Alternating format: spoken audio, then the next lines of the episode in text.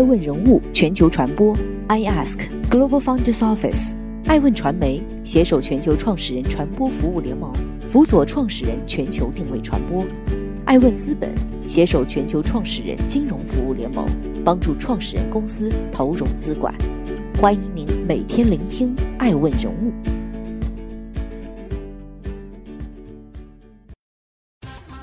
Hello，大家好，我是爱成，欢迎聆听守候爱问人物。正在播出的是爱问人物，谁是乘风破浪的姐姐？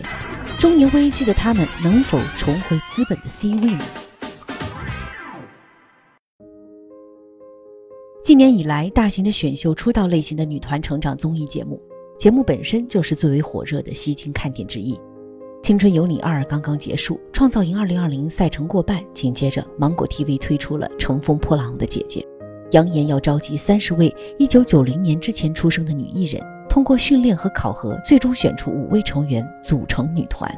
这里面有女王宁静、白月光伊能静、美人鱼钟丽缇。霸道总裁张雨绮、豪门阔太黄圣依、事后万茜，与其叫姐姐，不如直接叫大姐大吧。二零二零年六月十二日中午十二点，在微博热搜停更、几乎零宣传的情况下，芒果 TV 自制的综艺节目《乘风破浪的姐姐》（以下简称姐姐）如期上线。大姐大们可谓出师未捷人先火，并瞬间引爆了市场。六月十六日上线四天。姐姐直接冲猫眼全网热搜榜综艺类的首位，超过了《创造营2020》《奔跑吧》第四季等多个老牌热门综艺节目。六月十九日，姐姐新一集节目刚刚更新，微博“乘风破浪的姐姐”阅读量就瞬间突破了一百一十二点三亿次。截至六月二十二日上午，姐姐的播放量高达七点三亿次，豆瓣评分为八点三分。可以说，这些姐姐在 C 位出道以前。已经首先为节目贡献了一大波肉眼可见的流量资本。六月十一日，距离姐姐开播不到四天时间，节目组背后的芒果超美股价大涨，总市值突破一千零三十九点五亿元。乘风破浪的姐姐，千亿市值的造富神话，这究竟是个资本之间的互利共赢，还是中年女人们被资本抛弃前的最后挣扎呢？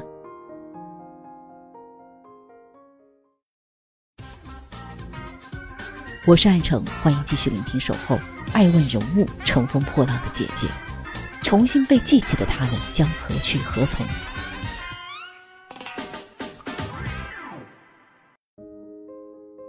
二零一八年，创造幺零幺的火箭少女杨超越成为资本市场最热的香饽饽。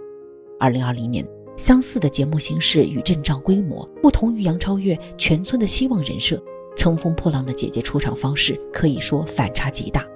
一九九零年，宁静主演剧情片《我很丑，可是我很温柔》，高调出道。随后，《阳光灿烂的日子》里的米兰，《大辫子的诱惑》里的阿玲，《黄河绝恋》里的安杰，以及最经典的《孝庄秘史》里的大玉儿，等等这些角色，让出道三十年的宁静参演影视作品高达近百部。姐姐宁静霸道开场白是：“还要介绍我是谁？那我这几十年白干了呗？都不知道我是谁吗？”同样脾气暴不好惹的参赛姐姐，还有以星女郎高调出道的张雨绮。六月十二日，张雨绮身着一万零九百九十元人民币的上衣参赛，追她的人从这里排到了法国。紧接着，张雨绮还在快手网红辛巴的直播间里号称自己身价三百亿。身着高调定制婚纱参赛的黄圣依可谓是白富美，父亲是清华大学毕业的教授，母亲是知名报社编辑。舅舅是中国经济学泰斗吴敬琏。二零零四年，黄圣依凭借电影《功夫》中短短几分钟出镜，火遍全国。二零零五年出演的电影《猛龙》更是被中国国家博物馆永久收藏。老公杨子是巨力集团三公子兼现任执行总裁，不仅为他投资多部影视剧，甚至以他的名字成立了巨力圣衣传媒。二零一零年，巨力上市，黄圣依从豪门阔太摇身一变成了执行总裁。同样加入豪门变身总裁参赛姐姐，还有上海耀客文化传播有限公司的老板张萌，她的丈夫是上海耀客传媒的创始人、总经理兼知名制片吕超。上了节目的张萌也直言不讳，其参赛的目的是可以同时认识二十九个姐姐呀。姐姐的主角还有五十二岁高龄姐姐伊能静、顶级富婆钟丽缇、TVB 当家花旦陈松伶。京城四美第一位的白冰和港圈 A 姐郑希怡等等。制作人组别还有卑微霸总黄晓明，娱乐圈三教母之一的女企业家杜华。这场中年妇女合唱团选拔赛实质上就是一出宫斗内涵真人秀。别致的话题是姐姐们的年轻不在，内核或许还可以概括为女性中年危机冲突。艺术太不食人间烟火，资本注水的娱乐是个圈儿。这个圈儿里的女性群体存在感最差的只有两类：少女和大妈。我记得宋丹丹在《演员的诞生》上曾说过。自己到了三四十岁的年纪之后啊，基本上就没有人再找他演戏了。吴奇隆也曾经在接受采访时说，女明星们应该珍惜和他演情侣的机会。再过几年，如果啊他撑得足够久，说不定这些女性们就要演他妈了。就像曾经的最佳女主角宁静，在近十年鲜有主演的代表作《美人鱼》，代表也从曾经的钟丽缇变成了更年轻的凌云。六十岁的刘晓庆打了无数玻尿酸，抢眼十八岁的少女被群嘲。有一说一，这些话都不是偏见，而是娱乐圈的现实。人到中年的姐姐们，如若再不去自己寻求突破和话题，或许很快就要被资本抛弃了。芒果超媒无疑给姐姐们一次、二次曝光的绝佳机会。姐姐既为这些早就有背景、有地位的中年妇女提供了一个难得的商业社交场合。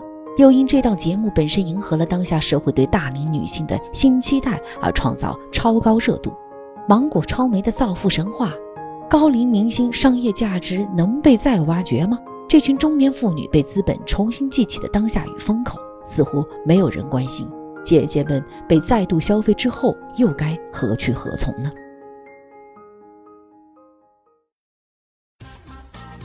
我是爱成，欢迎您继续聆听《守候爱问人物》全球传播。正在播出的爱问人物是乘风破浪的姐姐们，她们被消费了吗？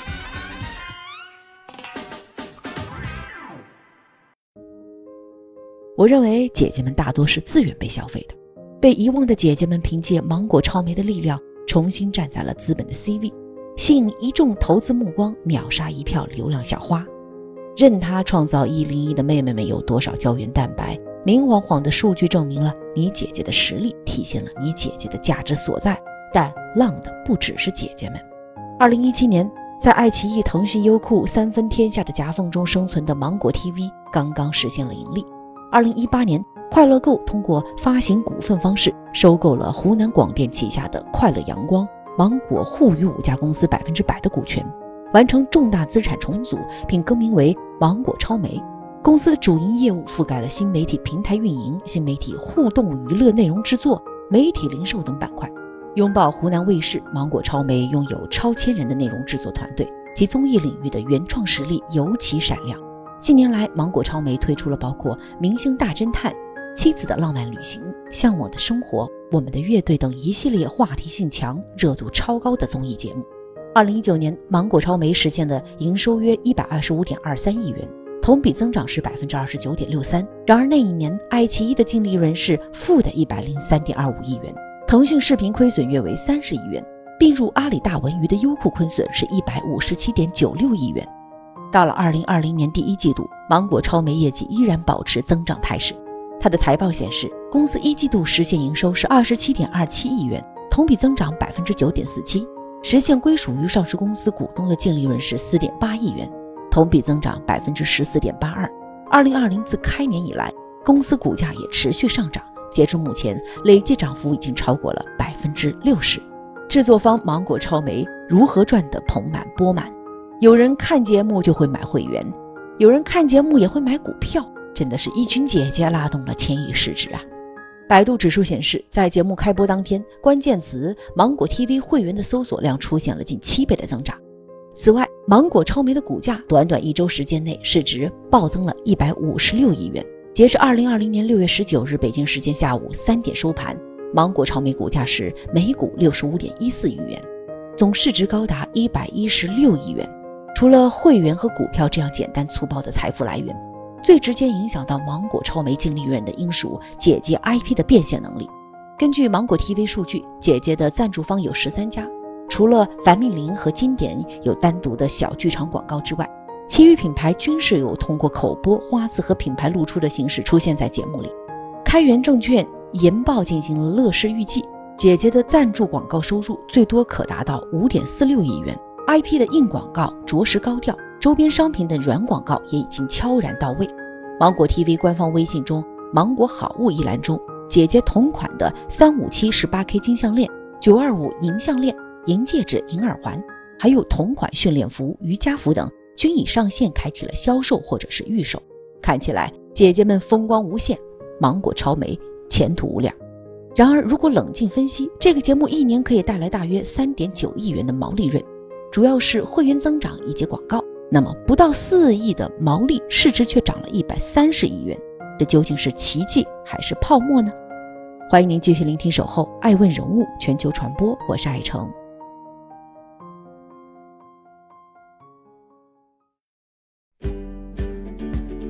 顶级人物，欢迎关注每周五晚七点半北京电视台财经频道，每周六晚十一点海南卫视同步在学习强国 APP 直播。